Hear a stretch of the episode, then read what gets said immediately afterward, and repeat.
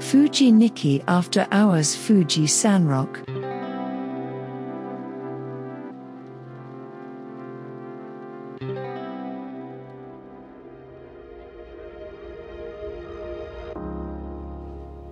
こんばんは一軸延長です、えー久しぶりの令和富士山麓の日記ですこんばんは、こんばんは、妻です。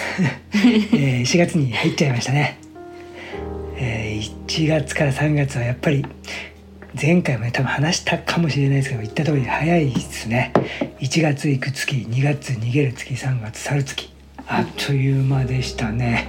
あっという間でしたね。妻は何してたの？1ヶ月妻はもう勉強三昧です。何勉強してたものう資格の勉強をめっちゃして、丸じゃなくて四角資格です。三角でもないの？資格です。四角です資格を四つ。もうアホみたいに勉強してます。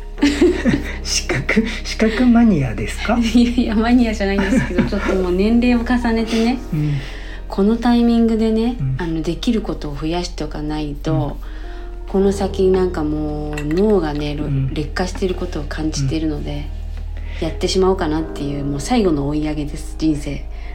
何ですかそれは？私に言ってんですか？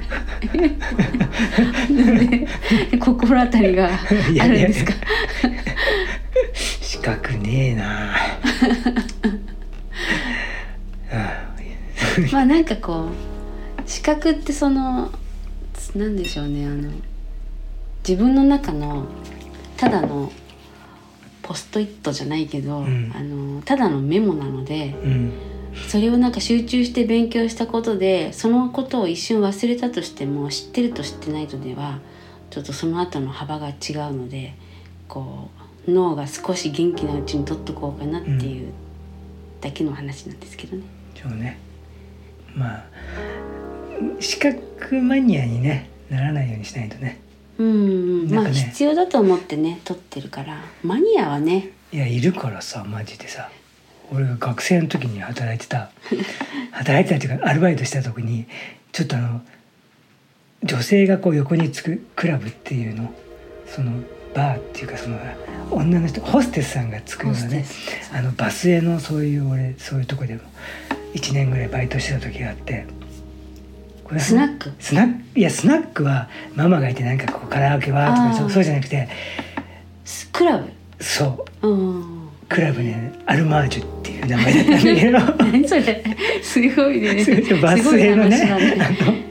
もうお小田急線のね学生時代。学生時代のあるね。こでそんな。う駅で近かったからね。うん。で、まあ、時給も良かったしあとまあ夜、学校終わった後。そうそう学校終わった後夜だったからできたのちょうどよかったからさ。行ったんだけどそこのさマネージャーがさその時で今の俺ぐらいの年だったんじゃないかな。マネージャーでさ、まあ、要は店を切り盛りしてる人とあとはマネージャーともう一人俺たち学生よりちょっと若い20後半ぐらいの男の人2人で切り盛りしててそれと学生の俺たちでやってたのね、そこのさそのマネージャーマネージャーじゃないや店長だ店長、うん。マネージャーは若い人店長がねもうすげえね資格マニアで。なんかね大型なんか重機の免許とかなんかねそういう なんかね。工事現場の人とかじゃなかったんだって、うん。多分結構その人真面目な人でだけどそういう50ぐらいでそのなんなんでか知んないけどそういうバーのマネージャーになるべくして、まあ、なったみたいなんだけど。すげえそういうさ、うん。なんか重機とかそんなわけわかんない。あんた何に使うのっていうようなさ 免許とか資格をいっぱい持っててさ、まあ、自慢されたんだけど。まあ心配性でなんか多こう、分ね。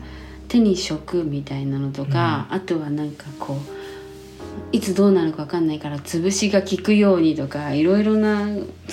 意味合いでね取ったんでしょうね。多分ねそもそもまあ真面目だったからね。うん。本当になんか自分のためと思っていろいろね取ったんだろうね。うんうんうんまあねもしかしたら今どころ役に立ってるかもしれないし。そうだね。だからあの時から言うと俺と30離れてるからあもう80だからちょっともうあれだね。もう重機は使ってないかもしれないね重機はもうちょっと無理だ。免許証ももう返納しなきゃいけないぐらいのね。恐ろしいあれね。だね。そうだね。恐ろしいね。あっという間だね。時は金なりですからね。うん、まあそんな中でうその資格の勉強をしてん、はい ちょっとね思うことがあって。あどうしたんですそかの、まあ、周りにね一緒に資格の勉強をしている若者たちがいるんですよ。うん、若者って何歳ぐらい？24から28歳ぐらいまでの間のへ男女がねもうね78人いるんですけどその子たちのその吸収の速さを見てると、もう圧倒的にねあの私の覚えが悪いっていうのが、うん。あのあからさまに分かるんですようん。目の前で。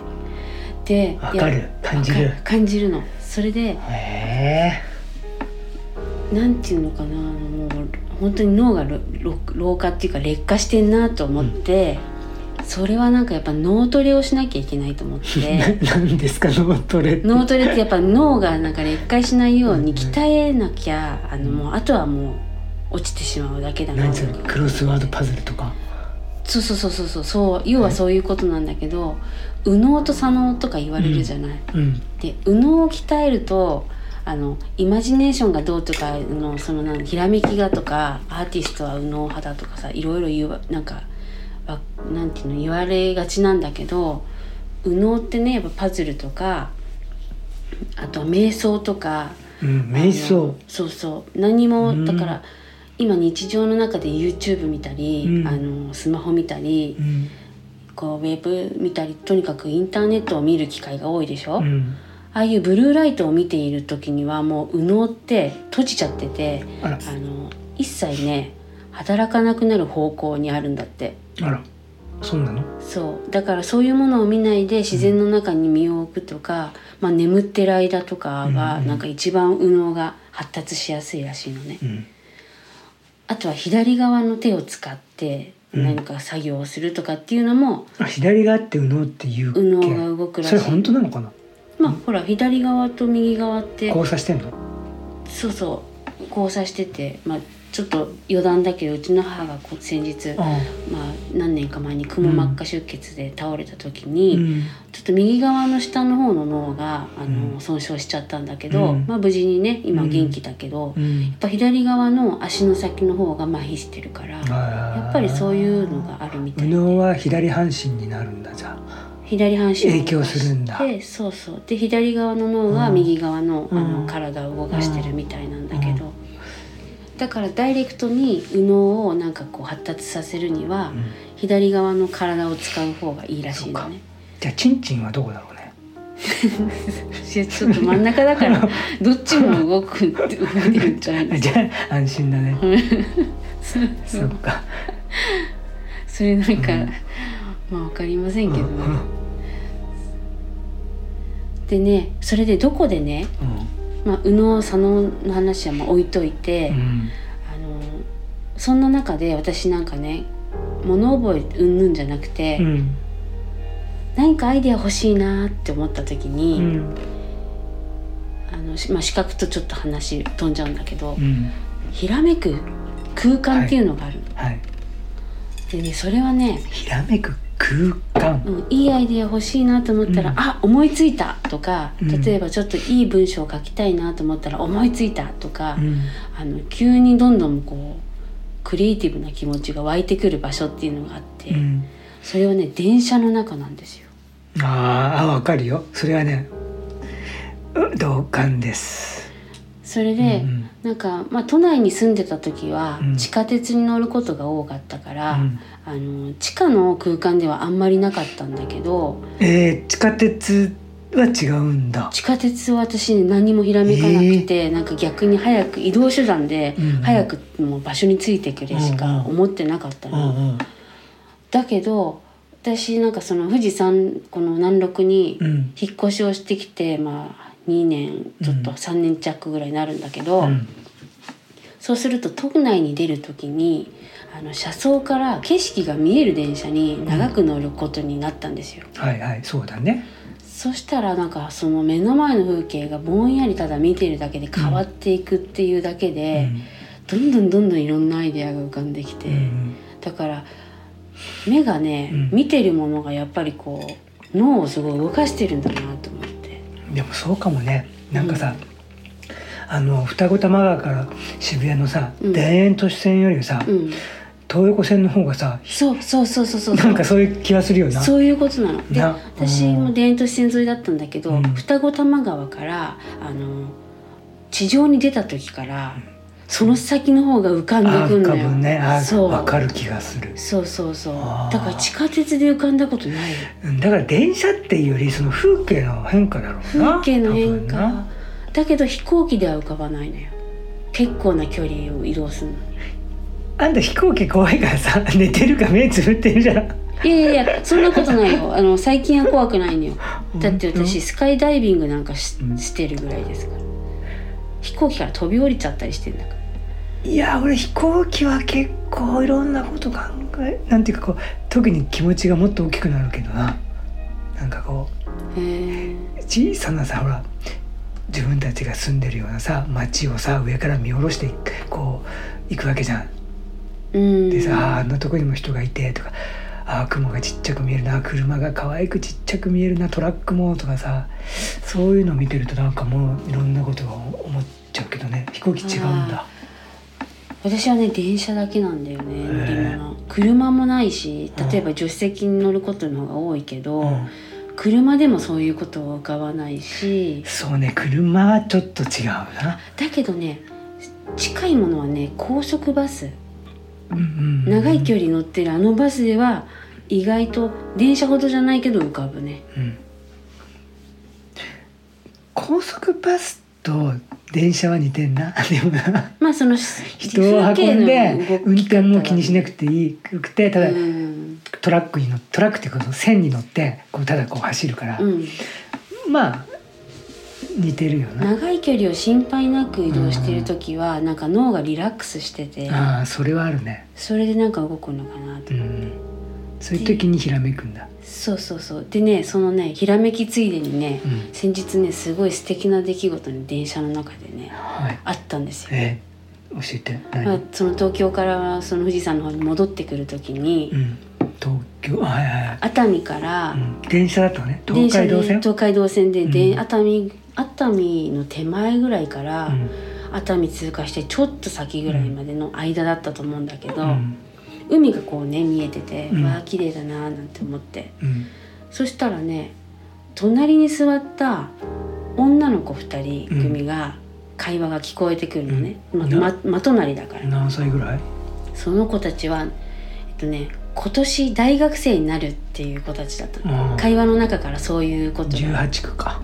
うん、そうそううん見受けられたんだけど、そしたらねし春休み中だったんですよね、うんで大学行ったらなんかあの一人の女の子が「サークル入る?」って聞いてんの。楽しみだね。いや サークルいいねと思って。うん。そしたらそのもう一人の聞かれた子が「入る」で何のサークルって聞いたら、うん。まだ決めてないけどサークル入るって、うん。なんでって言ったら彼氏欲しいじゃん？みたいなことを話してんの。彼氏できたいみたいなこと。サークル入れば彼氏できるかもしれないんだ。可能性が上がるんだ。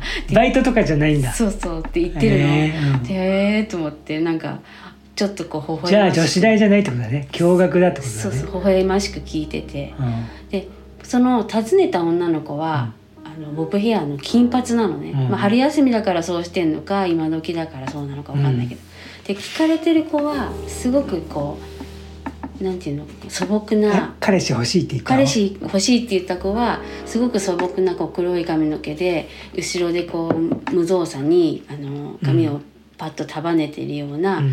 あのどちらかって言ったら幼く見えるようなうん。女の子だったの。うん。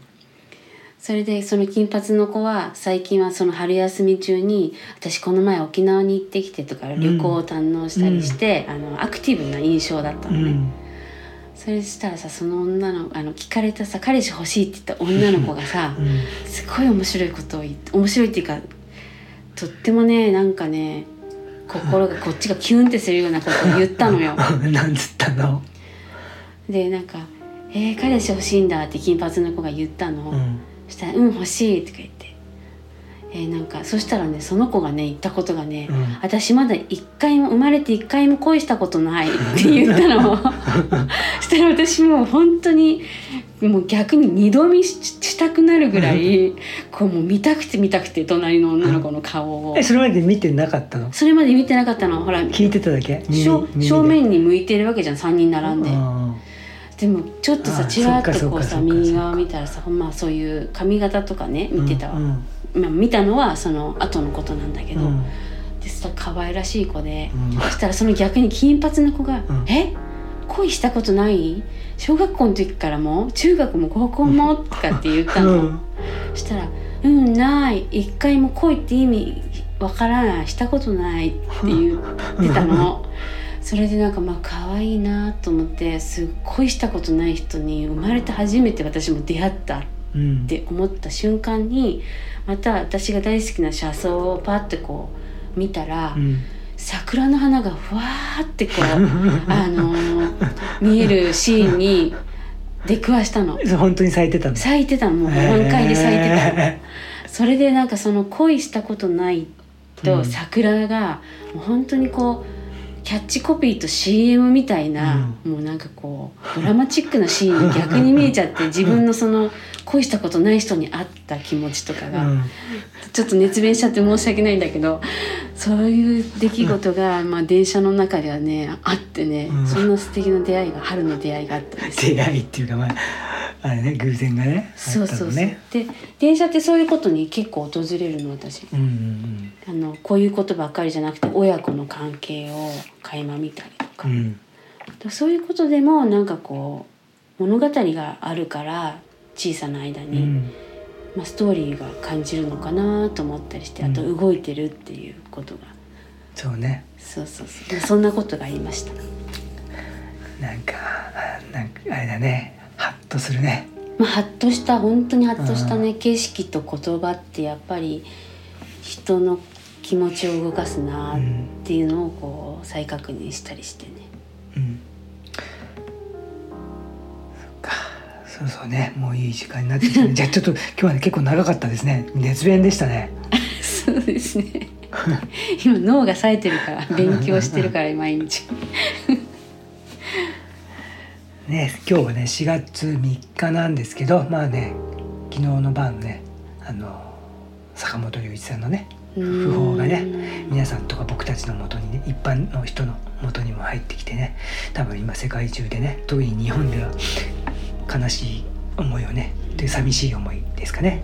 寂しい、ね、私たちみたいにね、まあ、ファンの一人として寂しい思いをしてる人がいっぱいいるんじゃないかなと思いますけどうん。私もねさっきねもう久しぶりにちゃんとこうお別れというかあの哀悼の意味というかねやっぱりちょっとなんていうか懐かしむというかちゃんともう一回ねこの時期に聞いてみようと思って、うん。大貫妙子さんとうん。坂本龍一さんの「歌う」っていうねローマ字で「歌う」って書いてあるアルバムを今サブスクで聴いてたんですよ。うん。それがね素晴らしくてねピアノと歌だけなんですけどうん。赤とんぼをねうん。聞いてたんですよ爆音で。大貫妙子さんもなんか坂本龍一さんが亡くなる前日に、ね会えたみたいであね。お会いできたみたいで、本当にそれが一番涙が出ましたうんねね。そしてね俺今ちょっとドリンクを今用意しにキッチンに行く間に赤とんぼをね口笛で吹いてみたんですよ。期待できないまた そしたらねオチが音痴なのよ口笛も。やっぱり僕はねあの10人いたら多分10番目ぐらいに音痴なんですよね。それはもう周りの人は知ってるんですけど音痴はやっぱり口笛も音痴なんですかね。そうですね。なんかね音痴ってうんあの脳のな脳内の音を再生できないだけなんだって。うんそう自分の脳ではねそうそうそうそうそうすそう。ごくね合ってんですよ音符は。うんうんうんうん。再生できないからやっぱ自分の体っていう楽器を調整すればあの治るらしいのよ。じゃあどっかでレッスンすれば治るかもしれないんだ。そうだね強制的にレッスンあとはなんかその「ど」の音とか「ど」とかあったら、「ど」をずっと言い続けたりすると治るらしいのでねもし悩んでいらっしゃるなら。わかりました。ということで今日はねこの辺で終わりましょうか。はい。言い残すことはないですか？いや本当にあの坂本龍一さんねご冥福をお祈り申し上げます。っていう日ですね。ということで今日はこの辺にしたいと思います。はい。おやすみなさい一軸延長でした。妻でした。おやすみなさい。おおきに